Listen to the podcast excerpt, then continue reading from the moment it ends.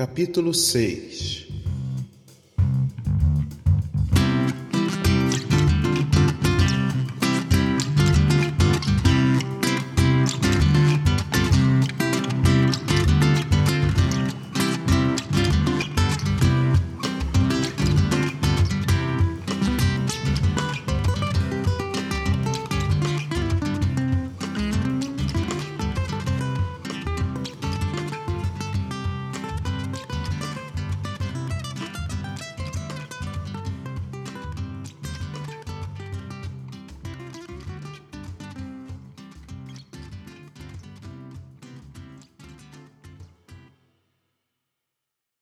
As meninas do cabaré estão cuidando de si. Uma costura roupa, outra arruma os cabelos. Glorinha, Ana e Josi estão do lado oposto das prostitutas.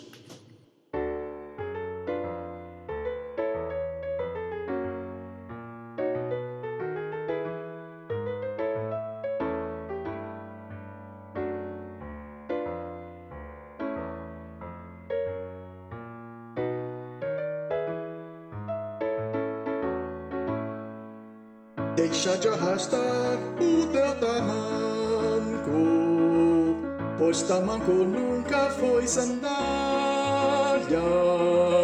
E tira do pescoço lenço branco, compra sapato e gravata. Joga fora essa navalha que te atrapalha. Com chapéu de palha deste rata.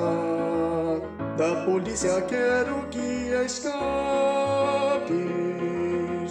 Fazendo samba canção. Já te dei papel e lápis, arranjo um amor e um violão. Malandro é palavra derrotista que só serve pra tirar todo o valor do sambista. Proponho ao povo civilizado não te chamar de malandro e sim de rapaz folgado.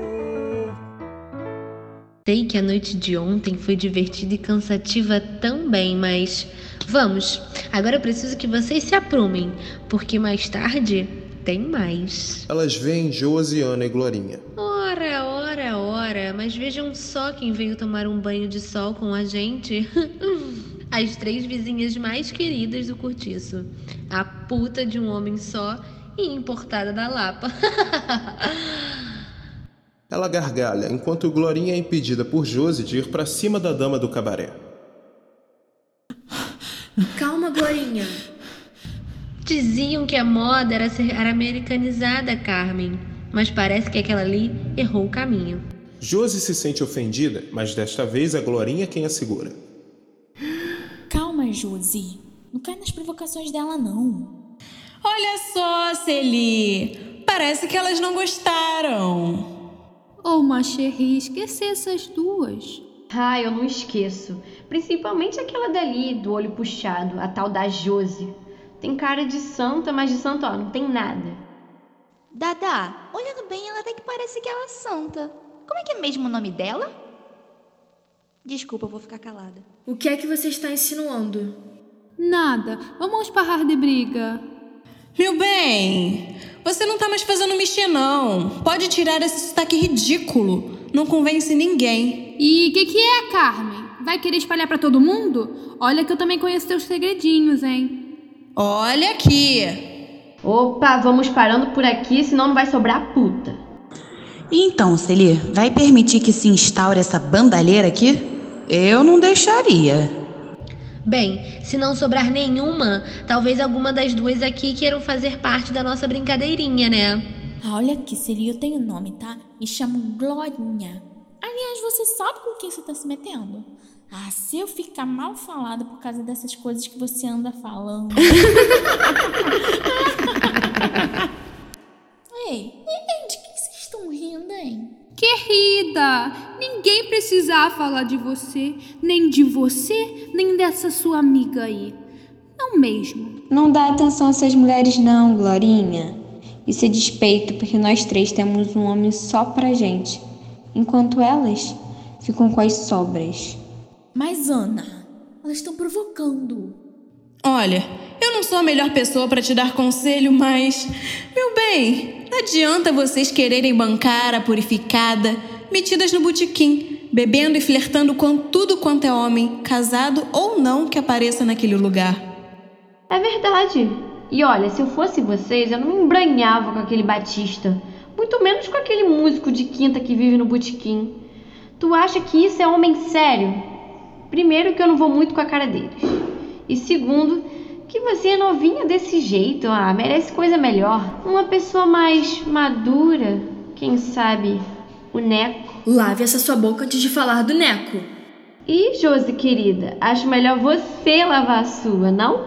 Vai que ele sente um cheiro diferente aí. Quem sabe um cheirinho de rapazote do interior. Isso seria o nome de algum tipo de mau hálito? Porque lá na minha terra é assim. A gente dá nome pra tudo. Até pro Alaide! Chega, Dadá! Não quero ninguém aqui tocando no nome do Neco. É difícil não falar no Neco. Ele sempre é o coqueluche da Lapa. É que aqui o Neco manda e desmanda a hora que quiser. Eu já disse que acabou o assunto. Vocês três, Ana, Josi e Glorinha, deviam aprender um pouco mais com a gente. Afinal, para que ficar dependendo de homem para pagar um quartinho no cortiço, perto das putas? então é melhor virar puta de uma vez, né? Eu trabalho. É, mas esconde isso do Neco, né, Josi? E deixa ele pagar. Como você sabe disso? Não importa. O que importa é que vocês três deveriam valorizar o que vocês têm de melhor. É isso mesmo, filhinhas. O sucessor ia ser garantido. Valorizar homem é só desgraça na vida da gente. Antes de virar puta, eu era assim como vocês. Burra. Na verdade, eu fui bem mais burra. Eu casei. Não. Peraí, você. Você era casada. Era. Para o meu desgosto. Eu era nova e foi arranjado pelo meu pai. Ele não queria que as filhas se perdessem. Entra em cena o marido de Carmen e este se senta em uma cadeira. O desgraçado até que era bonito, bem apessoado. Nos primeiros dias fez questão de me tratar bem. Muito bem. Eu até gostava de cozinhar para ele. Eu era uma verdadeira dona de casa. Joana! Joana? O meu nome é Joana. Traz a janta. Eu era prendada, pouco falava. Parece um bicho do mato. Aos poucos, ele foi me mostrando quem era de verdade. Chegava tarde, bêbado, e até me batia. Ele dá um tapa na cara de Carmen. Me tratava como um bicho. Parece um bicho do mato. Eu fiquei assim por quatro anos. Quatro. Mas teve um dia que eu não aguentei. Eu estava na cozinha só esperando ele chegar. Eu sabia que ele ia vir atrás de mim. A faca já estava ao meu lado. Pega o gilete e a navalha que estava na lingerie. Joana! O que é? Traz a janta. Eu era prendada, pouco falava. Parece um bicho do mato. Levanta a mão para bater em Carmen novamente. Que o segura e enfia-lhe a faca no meio do sexo. Cortei o mal pela raiz. ah, depois disso eu conheci a Celi e comecei a trabalhar no ramo. Mas que caras são essas? Não, nada, que isso, é que eu achei que você. Todas dispersam, disfarçando as caras de surpresa com a história. E. Fiz mesmo. E faria de novo. Ele não prestava. Mas o Neco não é assim. Muito menos o Batista. O meu só toca violão, nem corro risco. Isso é porque vocês não são casadas. E pelas companhias nunca serão. Sabe que às vezes eu acho que você tem inveja. Inveja? Ah, meu bem, pode acreditar que não. Oportunidade de ter o que vocês têm não faltou. Faltou foi homem decente. E olha o que já passou de homem por aqui. Olha, eu vou contar um segredo para vocês. Antes de virar puta, eu até tentei ser certinha como vocês. É sério. Mas não deu muito certo. Eu acho que era instinto. Eu era atriz. Uma vedete. Dançava que era uma beleza no teatro de revista. Sempre tinha um galanteador que me esperava sentado na Praça Tiradentes. Antes do espetáculo, quando eu vinha passando pela Rua do Lavradio, não tinha um homem que não olhasse para mim. Eu até cheguei a me apaixonar por um deles.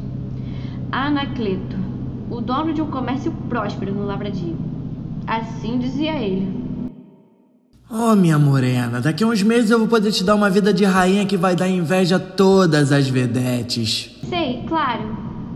Mas que comércio é esse? Ah, é quase um teatro.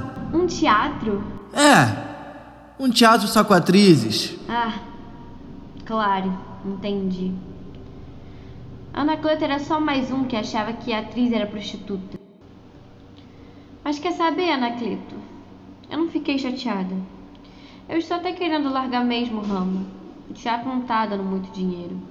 E bem, se é para levar a fama, então vamos dar motivo. Isso, Dália, vem me. Dália não. Agora é Dada. E querido, eu disse que eu não fiquei chateada com você. Mas isso não quer dizer que eu estou no seu comércio. Eu não quero ter que dar satisfação para homem nenhum. Para vocês eu dou outra coisa e só pagando. Anacleto sai de cena. Eu não vou ficar aqui ouvindo essas suas barbaridades. Eu sou uma moça de família. Eu também sou. E eu então? Já que hoje é o dia do sermão, as meninas não podem ir embora sem ouvirem a titia aqui. Ai, eu não vou ficar aqui ouvindo mais nada. Josi, vamos embora. Vamos. Eu vim de Paris. Ainda adolescente vivia triste. Ah, não. Eu me recuso a ouvir qualquer história com esse sotaque. Eu nem sei como os homens acreditam que isso aí é francesa. Mas homem é burro mesmo, hein? Pois é esse sotaque que faz os homens correrem atrás da mademoiselle aqui. A França sempre esteve na moda, meu bem. Eles gostam de uma novidade vinda de fora. Tive que aprender isso na marra. Se não fosse esse papel de francesinha, eu tava na miséria até hoje. Eu estou no ramo desde muito nova. Era isso ou morrer de fome. Eu vim fugida de Minas porque meu pai queria me vender em droga de uma égua. Eu era mirradinha, não tinha o menor jeito para a vida. Quando cheguei aqui no Rio, consegui trabalho numa casa de uma senhora francesa. Bastou. Aprendi o jeitinho de falar e acabei servindo muito mais que a comida. Servia os irmãos, os netos, o patriarca, até ela descobrir. Tive que sair com uma mão na frente e outra atrás. E foi aí que conheci a Celie. Ah, não tem de quê, querida. Vizinhas, aqui tem lugar para todo mundo, viu? Não, obrigada. As três meninas saem do cortiço. Ah, mas já vão? Mas são três bobas mesmo. Podiam ganhar muito mais do que ganham com aqueles malandros. É, Celie, mas não se engana não. Eu tenho certeza que elas não são tão bobas assim. E do que, é que você tá falando, Dadá? Essa Josi é das nossas. Essa fidelidade toda com o Neco é tudo fachada. Ontem, quando eu desci com o rapaz novo, aquele que chegou junto com o Neco, não aconteceu nada entre a gente. E sabe por quê? Porque parecia que a queridinha da Josi era o prato principal da noite. Você tá querendo me dizer que a santa Josiane pecou e ainda trocando o Neco por um jovenzinho do interior? Ah, não, isso merece uma comemoração. Meninas, vamos nos arrumar porque hoje a noite na Lapra promete. Eu quero bebidas. Muitas bebidas para comemorar o nascimento de uma nova putinha. Fim do capítulo 6.